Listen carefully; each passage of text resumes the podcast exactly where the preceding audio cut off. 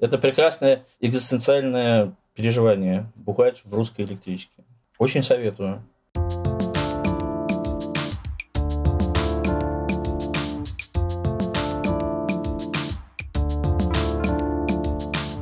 Привет! У микрофона Полина Бородина, и это подкаст «Стоп слово», в котором я разговариваю с интересными людьми о личном и важном, пока они не остановят меня. Сегодня у меня в гостях Дмитрий Данилов, поэт, писатель и драматург. Дима, здравствуйте. Здравствуйте. В каждом своем выпуске я предлагаю гостям придумать какое-то стоп-слово, чтобы если я заплывала за буйки или вы не хотели отвечать на какой-то вопрос, вы могли бы воспользоваться этой возможностью. Какое будет ваше? Давайте это будет слово тепловозостроение. Неожиданно. Я хочу начать интервью с вопроса, который на самом деле является названием одной из ваших последних пьес. Что вы делали вчера вечером?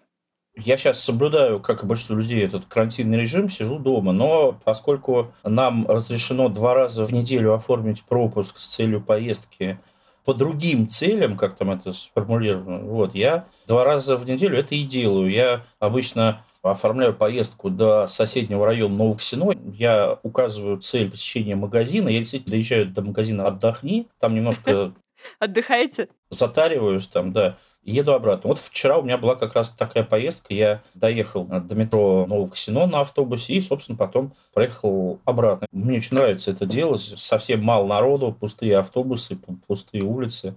И так вот в закатном свете едешь по этим пустым улицам, и как-то так грустно о чем ты думаешь. А в нормальной жизни вы человек, который любит общественный транспорт? Там спуститься в метро, это для вас про ад или про удовольствие? Я просто обожаю общественный транспорт, причем разные его виды. Ну, метро, наверное, в меньшей степени, в большей степени наземный. Особенно я люблю электрички. Вот мне очень нравится то, что у нас сейчас в Москве появились такие супер электрички, вот как МЦК и вот МЦД, вот эти новые диаметры. Я очень люблю на них ездить. Я иногда это делаю, ну вот раньше делал, когда было можно просто так, без каких целей. Просто я мог сесть и по МЦК проехать целый круг, просто так, потому что, ну вот классно очень. У меня есть такой текст, э, называется «Путь к сердцу». Я этот текст весь, за исключением, может быть, пары фрагментов, написал в МЦК. Я просто специально вот ехал, садился в этот поезд и делал один или там полтора круга и писал очередной фрагмент. Мне, мне там очень хорошо писалось. Поэтому общественный транспорт я просто очень люблю. И электрички, и трамваи, и автобусы. Это все очень, очень классно. Я хочу вам задать еще один вопрос из вашей пьесы, уже из «Человека из Подольска».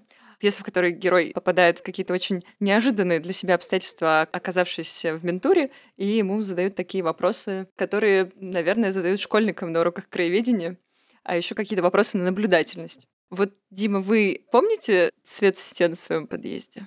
Ну, так, они такие зелененькие, да. А дверь входная серая. Так что помню. Вот, правда, какие стены на лестнице, я не знаю, потому что я там э, буквально был пару раз, я лифтом обычно пользуюсь. Вот какие на лестнице, я не помню. Надо посмотреть. Это вы подготовились уже после того, как написали пьесу? Или вы всегда были таким внимательным? Нет, я, конечно, знаете, я скорее ближе к этому герою пьесы, я невнимателен, но я иногда все-таки что меня вот от героя отличает, это не то, что я прям все так прям запоминаю и все там подмечаю. Но, в принципе, я очень люблю наблюдать вот за повседневностью, за какими-то обычными вещами. То есть, допустим, считается, что вот интересно поехать там вот в Италию, а прогуляться по району э, Нового Касино неинтересно. Но вот я стараюсь как-то сжиться с мыслью, что это может быть одинаково интересно что вот наши даже эти обычные дома, вот наши улицы, магазинчики, ну тоже, если так на них посмотреть, в какое-то войти состояние такое вот, не знаю, задумчивое, медитативное, они каким-то засияют новым светом, и это тоже будет интересно. Я почему-то вспомнила про книжку Быкова. У Быкова была такая книжка, мне кажется, это он так баловался. Называлась она «Квартал», и состояла она да. из каких-то супер странных квестов. Да, я читал. Я помню, что я ее купила. И вы знаете, Дима, я же даже выполняла всю эту хрень на протяжении первых страниц, может быть, 15. Что-то, знаете, из серии «Выберите точку в вашем районе», которая символизирует любовь, и отнесите туда мягкую игрушку, которая валяется на балконе. Я читал эту книгу, да, такой странный такой проект. Я читал и так недоумевал немножко, что это. Вы себе не устраиваете никаких таких, знаете, игр с самим собой? Ну, на самом деле, э, вообще устраиваю. Ну как, у меня был такой период, я предавался такому странному такому акционизму в таком в художественном смысле. В частности, я такую провел акцию, это было, ой, дай бог памяти, уже, знаете, пять лет назад с лишним. А акция называлась «От конечной до конечной». Я поехал утром в центр Москвы. Там есть такой автобусный маршрут. Он идет прямо мимо Кремля, мимо Красной площади. Он с Варварки так поворачивает на Москворецкий мост и, в общем, так кусочек Красной площади захватывает. Я на него сел, и дальше я целый день ездил на автобусах. И фотографировал, как там делал какие-то записи. Вот. А принцип был такой. Я доехал до конечной остановки 25-го автобуса. Это, в общем, где-то в районе метро Нагорная. Вот там. У меня был принцип доехать до конечной, выйти и сесть в первый отправляющийся автобус. Причем, если это будет тот же самый автобус, надо сесть, значит, в тот же самый и поехать в обратную сторону. Мне было интересно, какой у меня получится вот вообще в целом маршрут. Я так целый день ездил, в общем, занятие, может быть, идиотским, но оно для меня оказалось очень интересным. Стартовал я где-то в 10 утра, и вот я до полуночи так ездил. И я прям на карте взял Яндекс карты, а там можно маршрут рисовать, такую линию. Я там нарисовал свое это петляние и написал такой текст, как бы описание акции. Вот. И это было очень интересно. И даже э, сам великий художник-акционист Андрей Монастырский мне в Фейсбуке в комментарии написал, что отличная акция. Просто это для меня было высшей похвалой. У нас еще была целая серия акций с моим хорошим другом, с Алексеем Михеевым. Это писатель и журналист, ну, вернее, такой литературный критик. И мы с ним делали в резиденции «Арт-коммуналка». Это такая резиденция в Коломне. Мы делали серию акций, связанных с коломенскими трамваями. Коломна – это единственный город Московской области, где есть трамваи. Причем их там много, целых 10 маршрутов. И мы придумали такую серию акций. Вот тоже мы ездили по разным придуманным правилам, там какие-то... Ну, в общем, это было для меня очень интересно. Так что да, вот такие игры, они, это очень интересно. Я, я вынашиваю мысль сделать такую акцию с электричками, вот, но это уже будет более что-то масштабное такое. Может быть, у меня руки дойдут, и я это сделаю. В одиночестве или с кем-то? Ну, наверное, в одиночестве. Мне, в принципе, нравится, конечно, одному, так как больше всего замечаешь. А вы, кстати, человек, которому комфортно быть в одиночестве. Вы любите одиночество? Да, да, да. И не было никогда в жизни периодов, когда одиночество напрягало? Но, вы знаете, у меня в этом плане, мне как-то везло, у меня не было периодов такого настоящего одиночества, чтобы я вообще вот, знаете, бывают люди, у которых, допустим, там нет друзей, люди, которые вообще вот они одни, у них только есть какие-то там коллеги по работе неинтересные и какие-то там нелюбимые родственники, они чувствуют вот одиночество. У меня, к счастью, такого не было в жизни, поэтому что такое вот настоящее одиночество, я, к счастью, не знаю. И дай бог, и, и не узнаю, потому что я подозреваю, что это очень тяжелое состояние. Но быть одному – это совершенно другое. Это не значит одиночество. Это ты просто в какой-то период ты один. Вот я еду по МЦК в этой электричке, любуюсь московскими промзонами, я вот сейчас один, мне, мне хорошо, я о чем-то думаю, что-то сочиняю, но это не одиночество. Одиночество, когда тебе после этого некому пойти и, и не с кем перемолвиться словом. Вот это одиночество.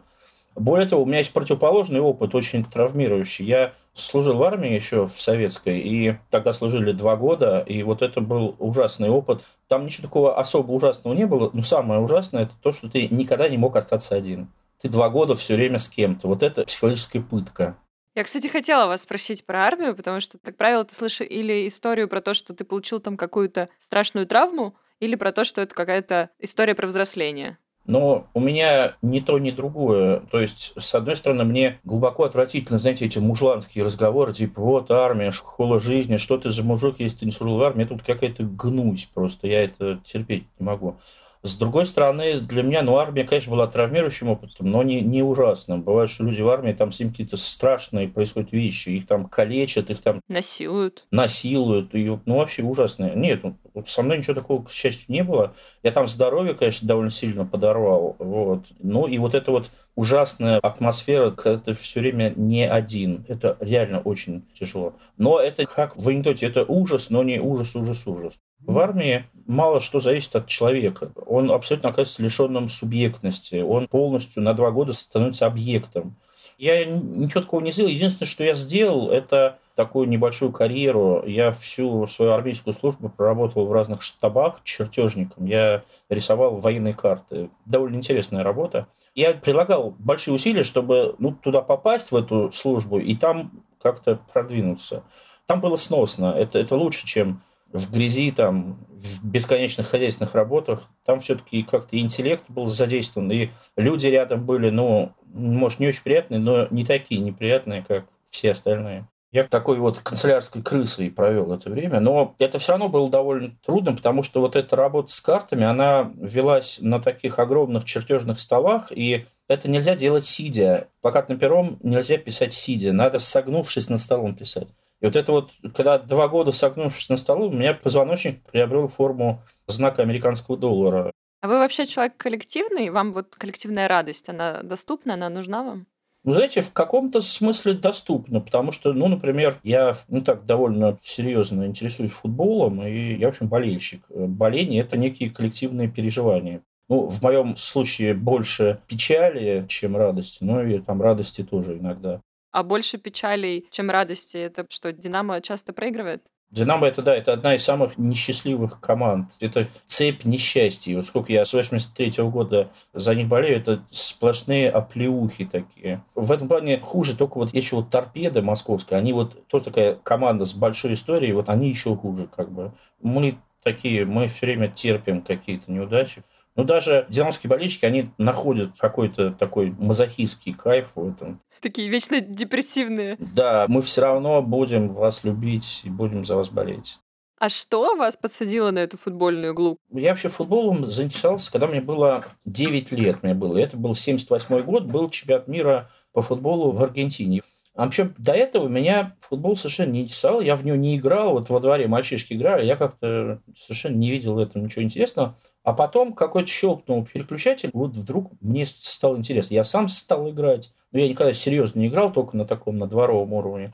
Я стал по телевизору смотреть, а потом, когда мне было 14 лет я впервые на футбол попал на стадион. А просто это, это так поздно было, просто потому что я рос без отца, и у меня не было там старшего брата, меня некому было вот на футбол отвести, поэтому я так поздно к этому присоединился. И первый раз я на футболе оказался летом 83 -го года. И это как раз, ну так сложилось, что это был как раз стадион «Динамо», там играла «Динамо». На меня это произвело что наглушительное впечатление, сама вот атмосфера стадиона этого огромного, красивого, светятся эти прожектора там гигантские, все это зеленое поле, и ну, как-то я вот подсел на это. Я, я стал ходить, я стал уже за Динамо так болеть. Я никогда не был каким-то фанатом таким, просто обычный болельщик. Я про футбол написал книгу, называется «Есть вещи важнее футбола».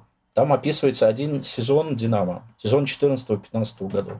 Есть такой досужий стереотип, что все жены футбольных фанатов страдают от футбола. Вы как, вы смотрите вместе футбол?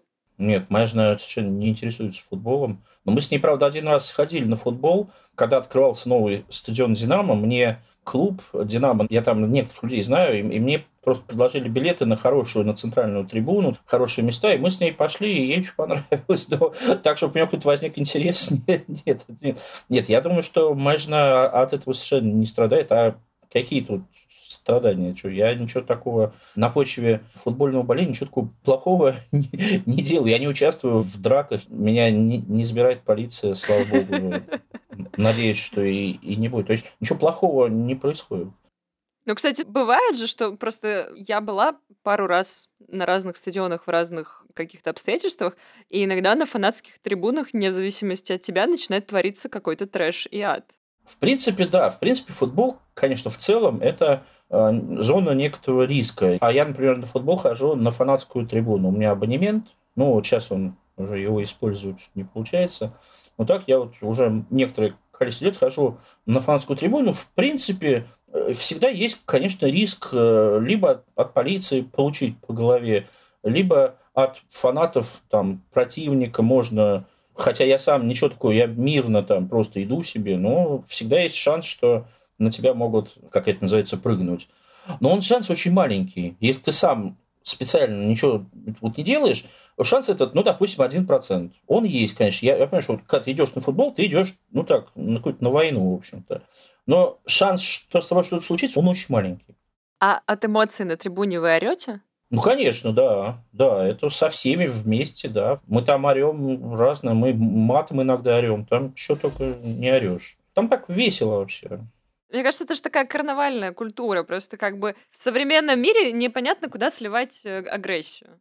Она, во-первых, карнавальная, во-вторых, это именно, что вы совершенно правильно говорите, это как канализация агрессии. То есть там же вот это, вы знаете, вот эти вот цвета клубов, вот эти вот, вся эта атрибутика, это корни имеет еще в средневековье, в рыцарских временах, в рыцарских турнирах. Это все вот идет оттуда. Поэтому это такой заменитель войны. В принципе, вот у меня к футболу отношение вот там, когда спрашивают, что такое для вас футбол, я всегда говорю, футбол – это война. Это не, не развлечение, потому что, вот, знаете, вот болеть за Динамо – это совершенно не развлечение. Футбол это, – это главное, чтобы твоя команда вот победила. Других там для меня нет. Вот. Знаете, я совершенно не понимаю людей, которые говорят, что вот я болею за красивый футбол, мне главное красивый футбол. Мне совершенно безразличен красивый футбол. Если моя команда как-нибудь некрасиво выиграет, то это будет здорово. Или как вот есть хорошая поговорка, в футболе самое красивое – это счет на табло. Я вот с этим согласен. Главное – это победить, а остальное все. Ну, или находить вкус в поражениях. Это тоже вот как бы эстетика такого великого поражения, это тоже в этом есть величие определенно. А вот какие-то такие, знаете, детские вещи, я не знаю, желание, чтобы твой любимый футболист расписался тебе на футболке или еще что-то, это у вас есть? Ой, нет. Вы знаете, я честно скажу, я совершенно равнодушен к футболистам. Меня футболисты, как таковые, они интересуют только как части клуба, части команды. Вот именно, чтобы у меня был любимый футболист, и я бы хотел иметь его автограф, даже в мыслях такого нет. Нет, да может быть, если бы у меня был автограф от Льва Яшина, может быть, это было бы круто. А так вот, чтобы нынешние, вот, нет. Я их, честно говоря, может, это такое циничное какое-то отношение, я их, они меня вот как какие-то я страшно скажу как сами по себе люди, они меня как не очень интересуют. Вот был у нас, допустим, в «Динамо» великолепный совершенно футболист Дании, португалец, прекрасный. Он очень много для нас сделал и вообще был отличный. И я, естественно, к нему очень хорошо относился. Потом он ушел в «Зенит». С этого момента он для меня просто перестал существовать. Меня он просто не, не интересует. Все, дальше вот что с ним дальше будет, меня не, не интересует. А вы сами хоть каким бы то ни было спортом когда-нибудь занимались? Я вот такой человек, который не может себя заставить, не знаю, платить деньги за то, чтобы тяжести таскать в тренажерном зале.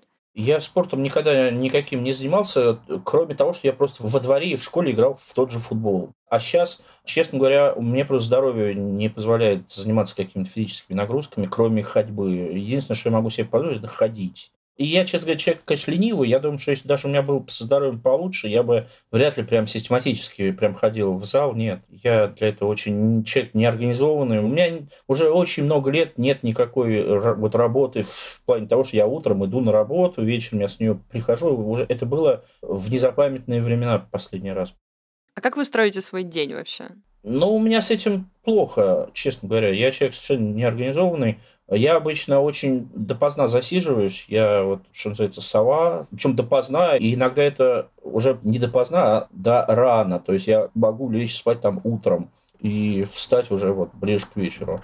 Я знаю, вот некоторые вот драматурги, писатели, они вот живут так. Они встают, допустим, в 7 утра каждый день, принимают душ, пьют кофе и садятся работать. И вот жена им приносит чай с лимоном, закрывает осторожно дверь, и детям говорит, дети, Тихо, папа работает. Вам никто не приносит чай с лимоном?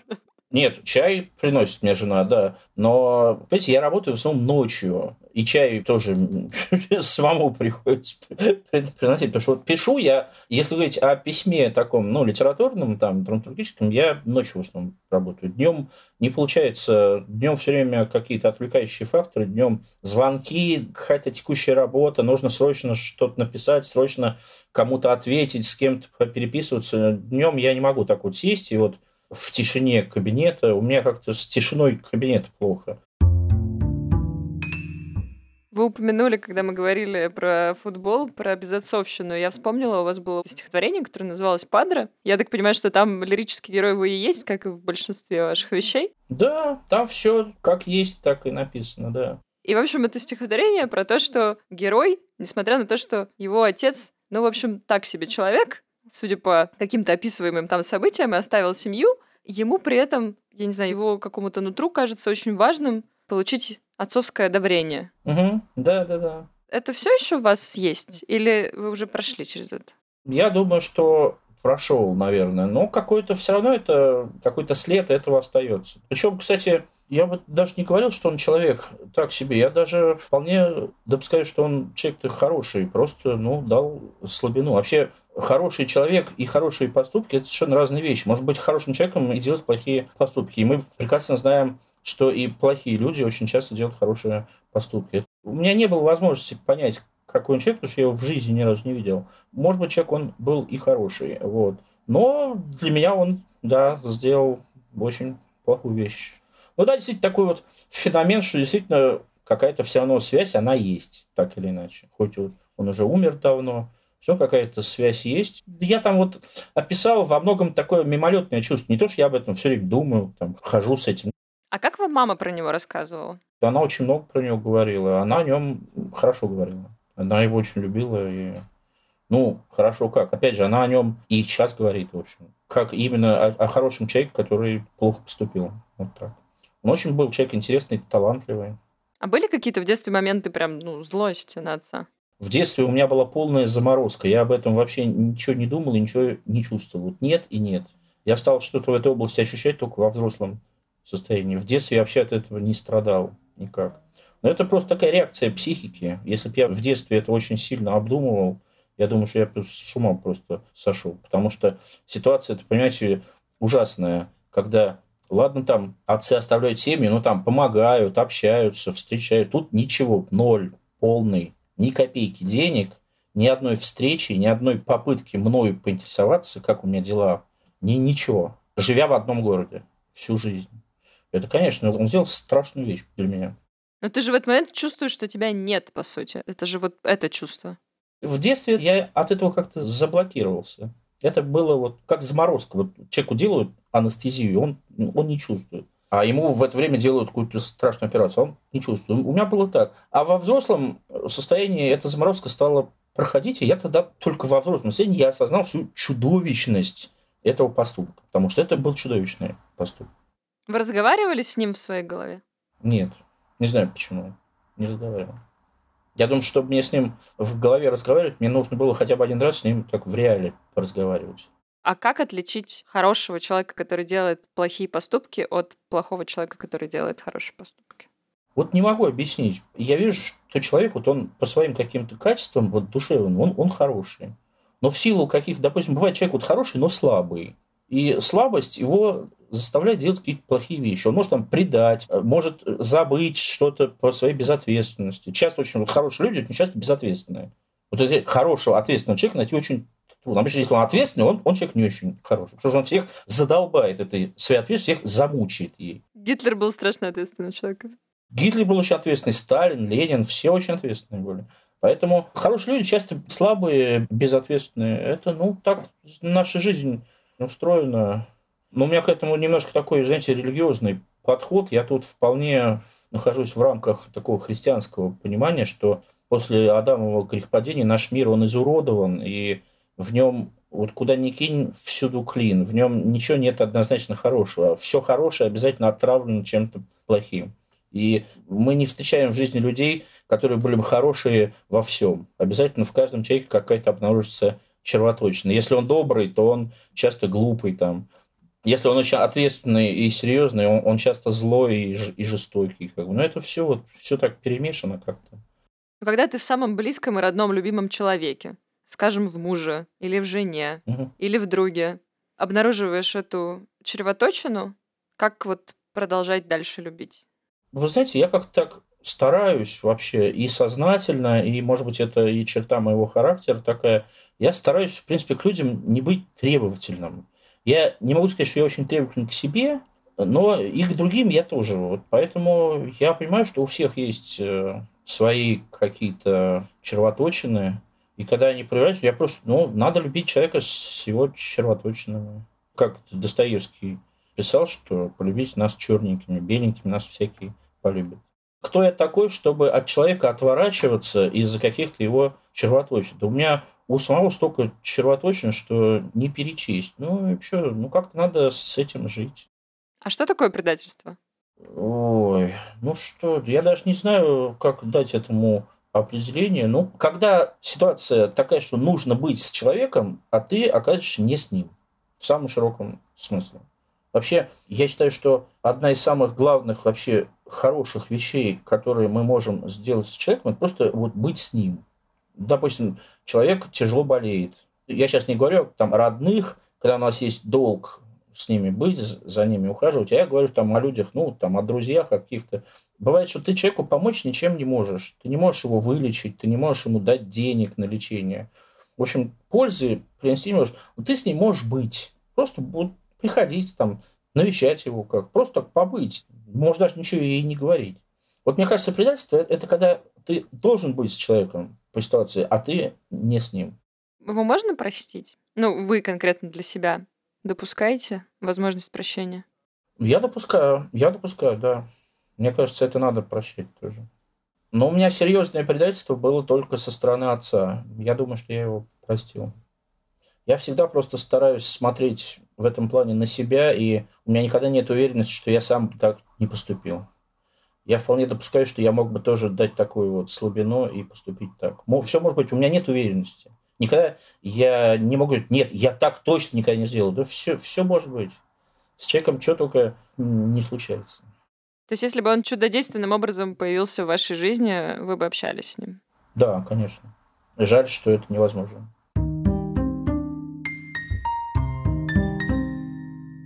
Хочется перейти от темы отцов к теме детей и задать вам вопрос, которым обычно мучают женщин. Но меня, по крайней мере, мучают, хотя мне всего 30. Постоянно приходят какие-то люди и говорят, вот у тебя нет опыта материнства, ты не поймешь.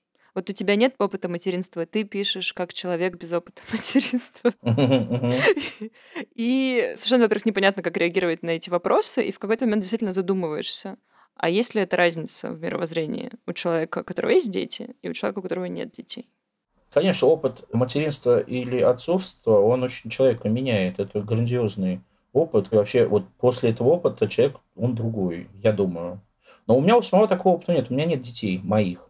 Я там, воспитывал детей, но от других браков. Поэтому полноценного опыта отцовства у меня нет. У меня есть некоторый опыт воспитания детей – а отцовства нет, поэтому мне об этом трудно рассуждать. Я думаю, что я был бы каким-то другим человеком, если бы такой опыт был. А вы ощущаете этих детей как своих? Не на уровне названия, а на уровне чувства? Ну, в полной мере нет, честно могу сказать. Но все равно это очень близкие отношения и ответственность. Ответственность я ощущаю. А это потому что, как бы, не знаю, дети были уже взрослые, когда вы их начали воспитывать? Нет, не взрослые. Ну, просто кровное родство эта вещь все-таки очень важная. Есть такой, знаете, взгляд, вот, что гораздо важнее то, что человек сам себе выбрал, чем ему ну, судьба дала в качестве родителей, кровных родственников. Я с этим согласен. Но и отбросить кровное родство тоже нельзя. Это огромное, как вы знаете, народ наш говорит, кровь не водится. Ну, она правда не водится. Вот с этим ничего не сделаешь. Поэтому в полной мере, конечно, я не могу сказать, как вот некоторые там отцы и ну, в смысле, отчим, и говоришь, вот, для меня это абсолютно как родной сын, родная дочь, я в это не очень верю. Вы думаете, это лукавство, да? Я думаю, что такое социальное лукавство, да, типа, я хороший, я очень ответственный. Это просто разные вещи. Я тоже в этом плане, я считаю, что я человек очень довольно ответственный. Я говорю, ответственность я на себя беру. Но говорить, что я прям эмоционально вот полностью, это для меня как родные, нет. Но вы друзья? Да, да, да. У нас очень хорошие отношения с сыном моей жены. Очень он хороший парень, и у нас с ним причем всегда были хорошие отношения. Я, я это очень ценю. Он может прийти посоветоваться, я не знаю, что-то такое, рассказать? Конечно, да. Он к нам вообще часто приходит и советуется, и мы с ним много разговариваем. У нас очень хорошие отношения. Но я просто понимаю, что если бы это был мой родной сын, а это были какие-то другие. Кстати, может, они были бы и не такими хорошими. Это вопрос. Это хорошее допущение, да. А вы бы хотели такой опыт иметь? Нет. А почему? Ну, знаете, если честно, я детей не люблю. Я никогда не разделял философию child-free. Это мне тоже чуждо, что вот не иметь детей – это круто. Да нет, ничего в этом крутого нет. Ну, просто так сложилось, что по некоторым причинам и возможностей там не было. Я как-то не озабочен этой идеей, что вот мне, этого не хватает. Но нет и нет. То есть вы его сознательно никогда не искали, скажем так? Не искал, нет. Я, я от него как бы и вроде как не убегал от него, не то, что это никогда не было моей такой, что прям нет и нет. но и не убегал, и не искал. Так, если вот сложилось так, ну и ладно.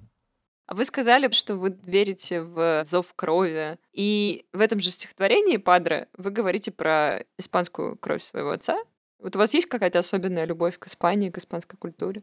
Вы знаете, есть, да, есть. Для меня это не что-то очень важное. Ну, как-то, как-то да. Знаете, ну вот я в Испании был всего один раз. Четыре дня всего. Я когда прилетел вот в аэропорт в Мадрид, вот сразу я вышел, уже оказался в этом общем таком зале – вышел на улицу, я чувствую, это что-то мое. Я к этому имею какое-то отношение. Вот это нельзя игнорировать. Вот где бы я ни был в других местах, такое ощущение не было.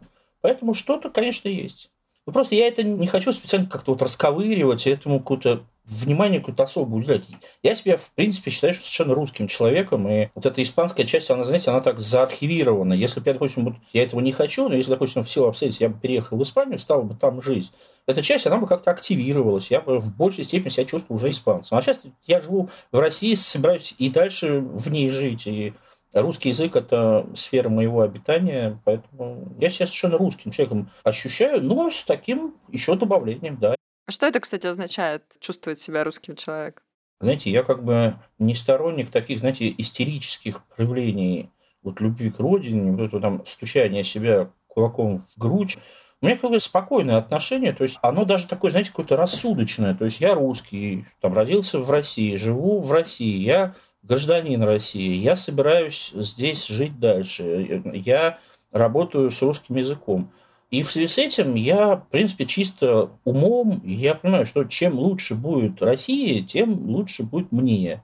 Мне просто объективно выгодно, чтобы Россия была там богатая и сильная. Мне будет лучше жить, потому что я, я вижу по опыту, что жители богатых и сильных стран живут лучше, чем жители бедных и слабых стран. Поэтому в этом плане я такой чисто такой рациональный патриот. Не потому что я там вот березки, вот там еще что-то. Березки тоже здорово, но это не очень важно. А просто потому что если Россия будет сильной и богатой, мне будет жить легче, проще и интереснее.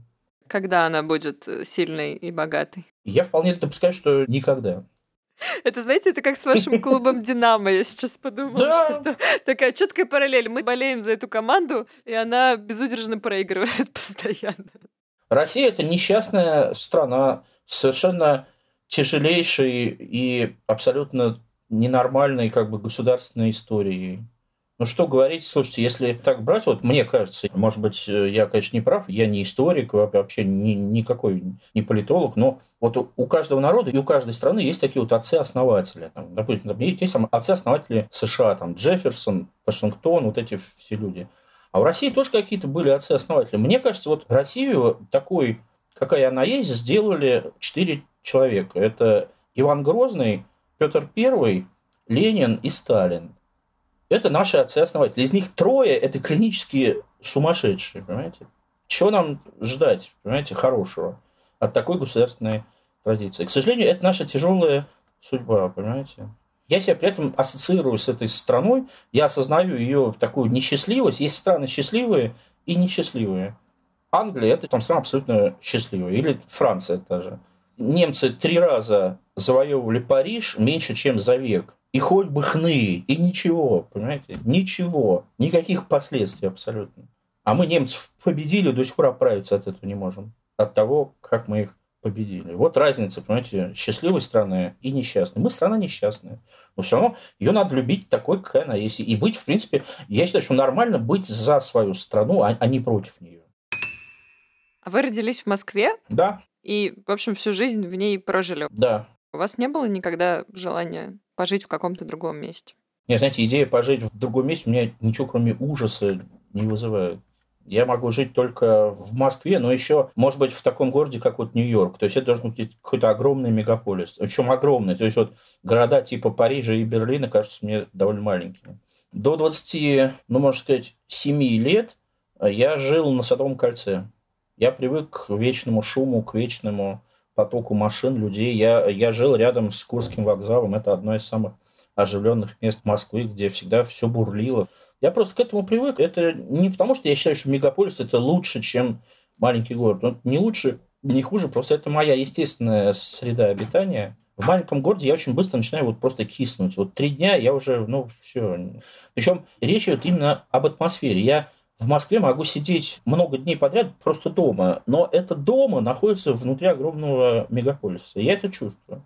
У вас в пьесах, но это не новости, про это очень любят говорить и критики, да и просто зрители, очень много абсурда. Что самого абсурдного происходило в вашей жизни в последние, не знаю, дни, месяцы?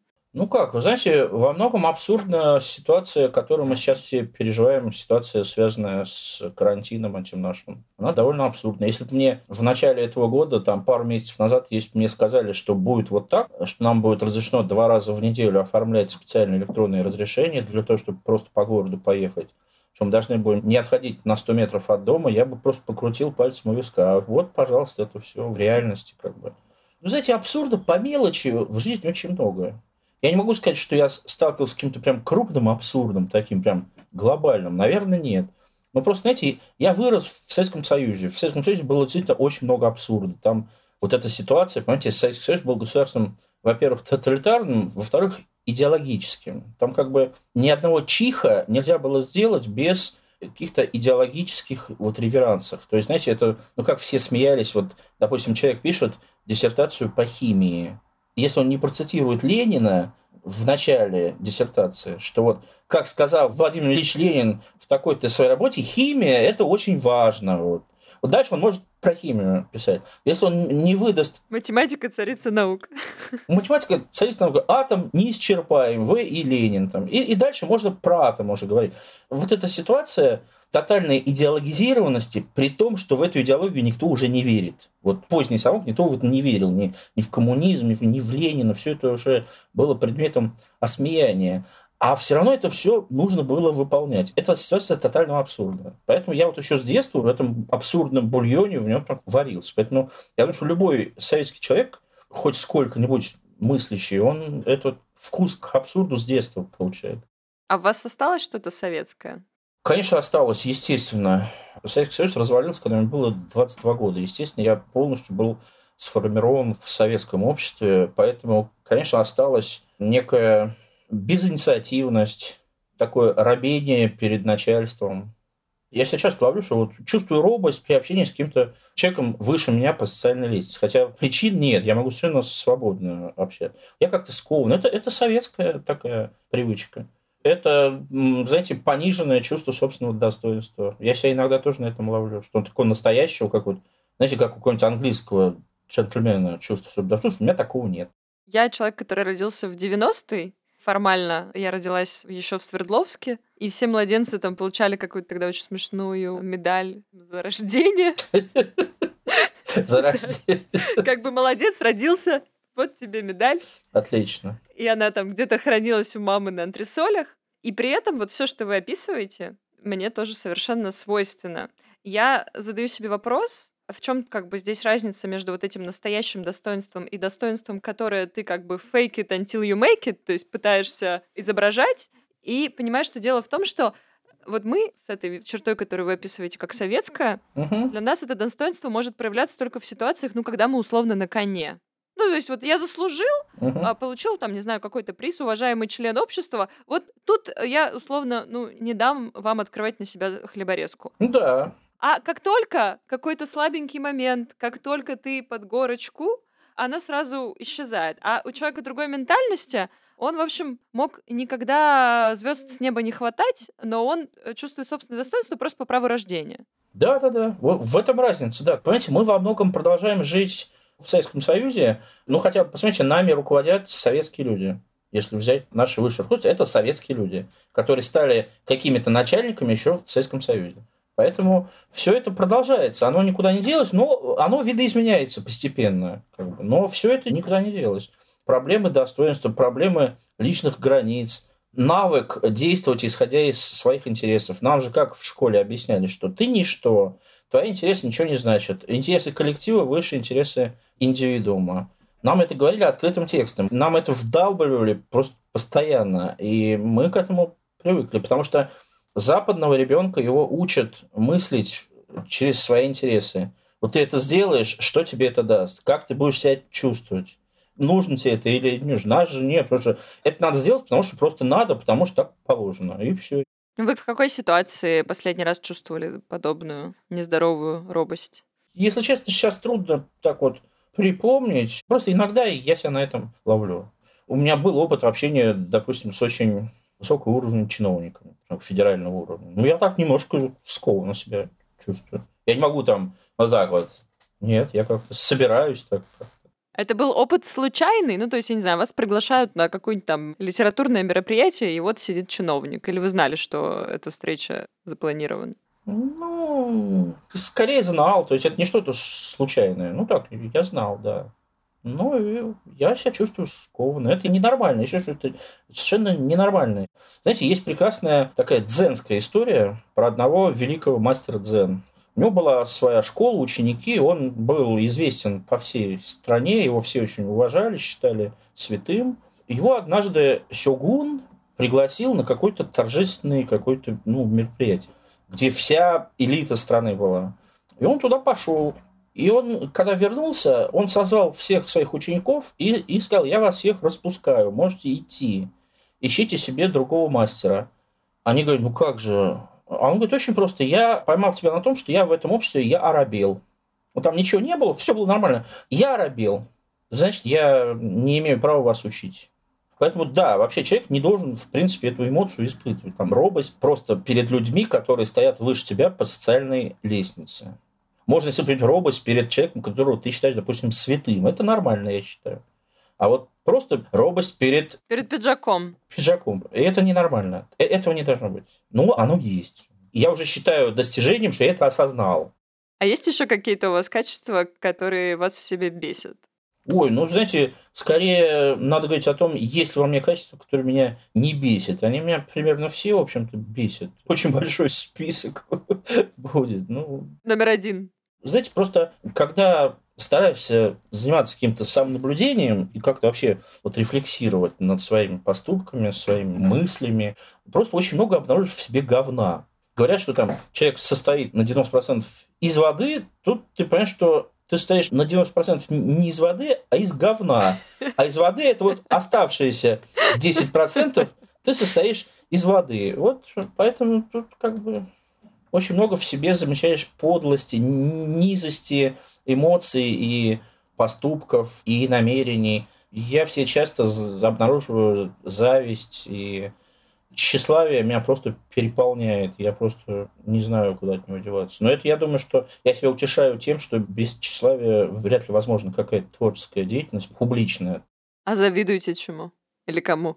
Ну, просто, знаете, тупо там успехом коллег. Ну, это не черная зависть. Я никогда в принципе, не желал никому из коллег там кто-то... Дим, мне кажется, вы уже давно в том положении, что это мы вам завидуем.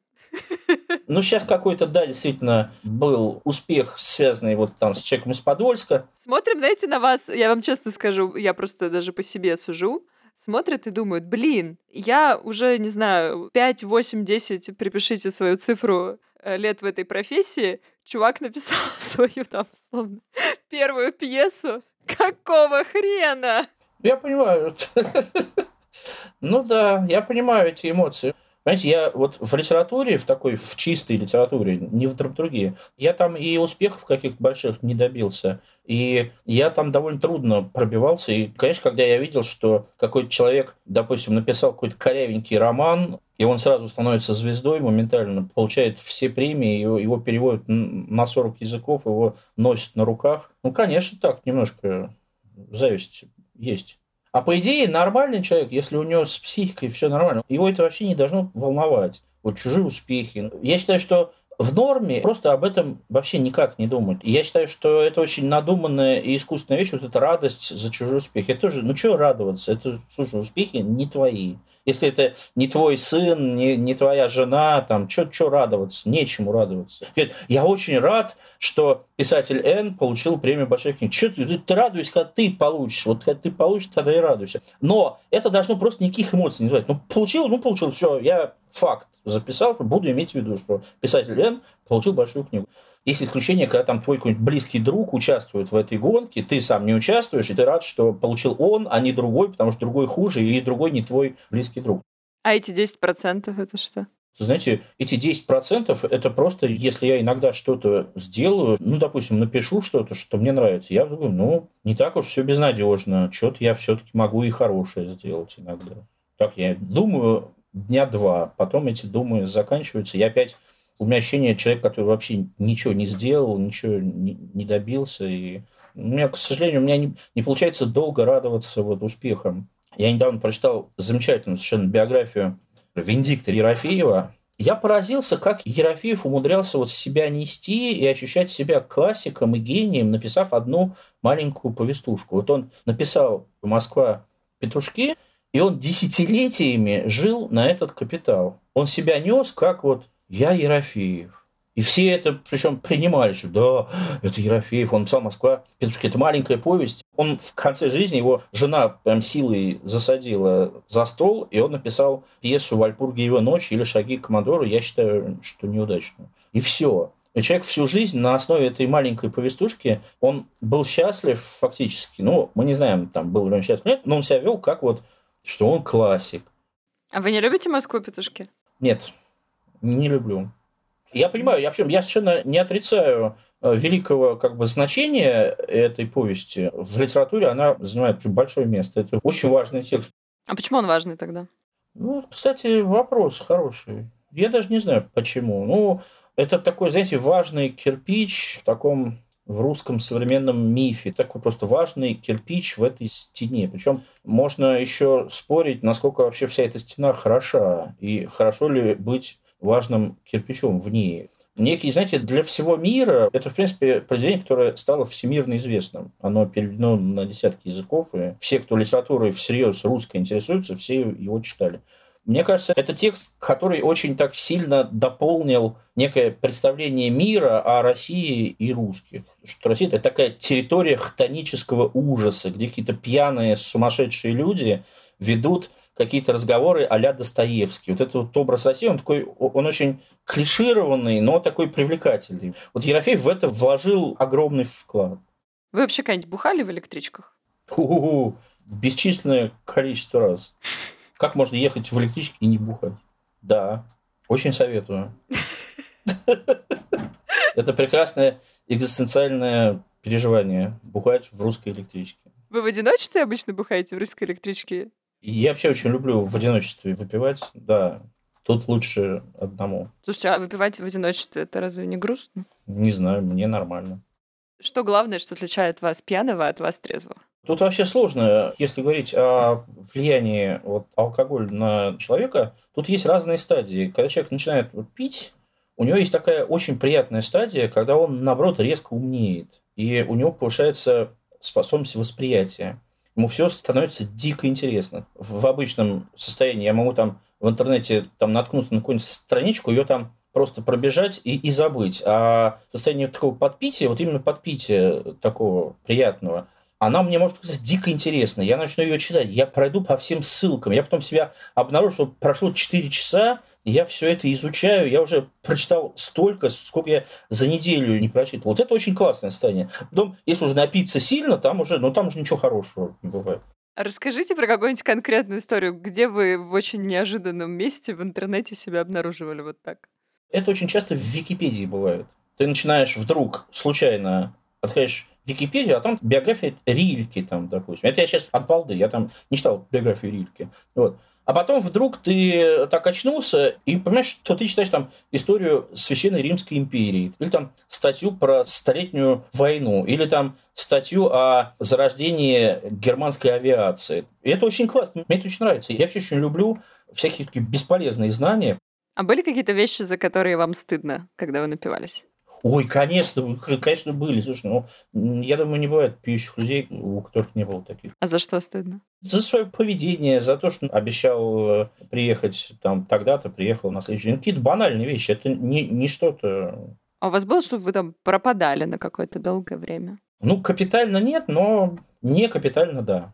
Там мог там забыть просто, вот, допустим, увлекаешься каким-то общением, вот разговариваешь, просто забываешь, потому что, чтобы вот смс отправить, нужно прерваться я про это а прерваться не хочется. А потом ты понимаешь, что уже утро, а ты жене не позвонил и не написал. Ну, говорит, стыдно, конечно, она волнуется. А как вы, кстати, извиняетесь? Как прощение просите? Ой, слушай, ну это уж такая. О, тепловое строение.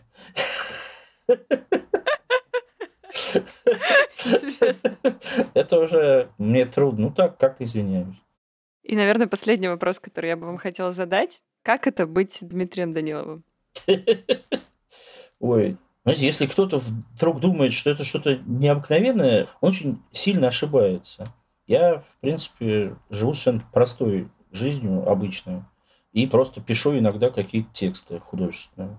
Мне, в принципе, нравится то, чем я занимаюсь. В моей жизни практически все устраивает, кроме здоровья. Со здоровьем плоховато, все остальное нормально.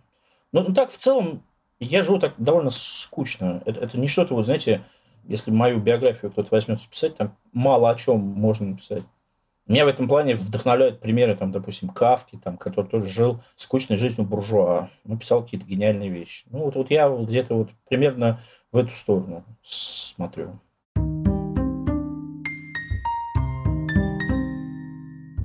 Окаянные дни. Мне нравится умиротворенная атмосфера благополучных подмосковных городов, таких как, например, Домодедово. Особенно вечером. Спокойно, уютно и в то же время оживленно. Тихо кипит скромная, тихая жизнь. Например, покидаешь стадион после матча чемпионата Домодедовского района по футболу между командами «Юность Авангард» и «Атлетик» и оказываешься в Олимпийском сквере. Аккуратные дорожки, кустики, впереди перекресток, высокий новый жилой дом и дома поменьше, яркий свет уличных фонарей – Множество магазинов и магазинчиков, рестораны, какие-то еще заведения. Идут люди, едут машины. Можно зайти, например, в пятерочку и купить, например, бутылку виски. Или, как некоторые говорят, чего-нибудь вкусненького. Какое дикое выражение чего-нибудь вкусненького. Прямо блевать хочется. Ну да, чего-нибудь вкусненького. Купить вот это вот все. Вызвать Яндекс Такси и поехать на станцию Домодедово. И поехать дальше в Москву в светлой стремительной электричке. Сейчас у нас все плохо. Сейчас у нас все очень плохо. Даже не надо объяснять, что именно. Достаточно произнести, написать некоторые ключевые слова, которые настолько очевидны, что их даже не надо ни произносить, ни писать. У нас все плохо. У нас все очень-очень плохо. А ведь пройдет какое-то время, долгое или короткое время, в любом случае оно будет коротким. И будем рыдать, светло плакать, кручиниться, рвать на себе волосы и своим кататься по земле.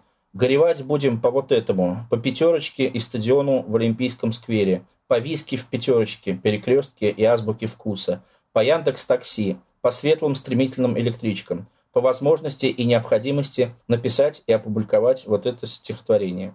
Напишем книги «Лето Господне» на берегах Невы, Москвы-реки, Шпрея и Мансонареса и «Окаянные дни». И снимем, конечно, фильм РФ, которую мы потеряли. Но это будет потом. А сейчас уже наступил вечер, тихий летний подмосковный вечер, и я пишу этот текст в светлой пустой электричке, которая мчится сквозь темноту из Подмосковья в Москву.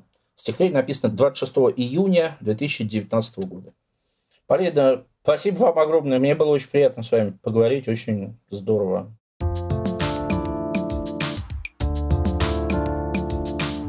Подписывайтесь на мой подкаст в телеграм-канале Полина Стаб, слушайте его в удобном для вас приложении, пишите комментарии и делитесь в социальных сетях. Пока!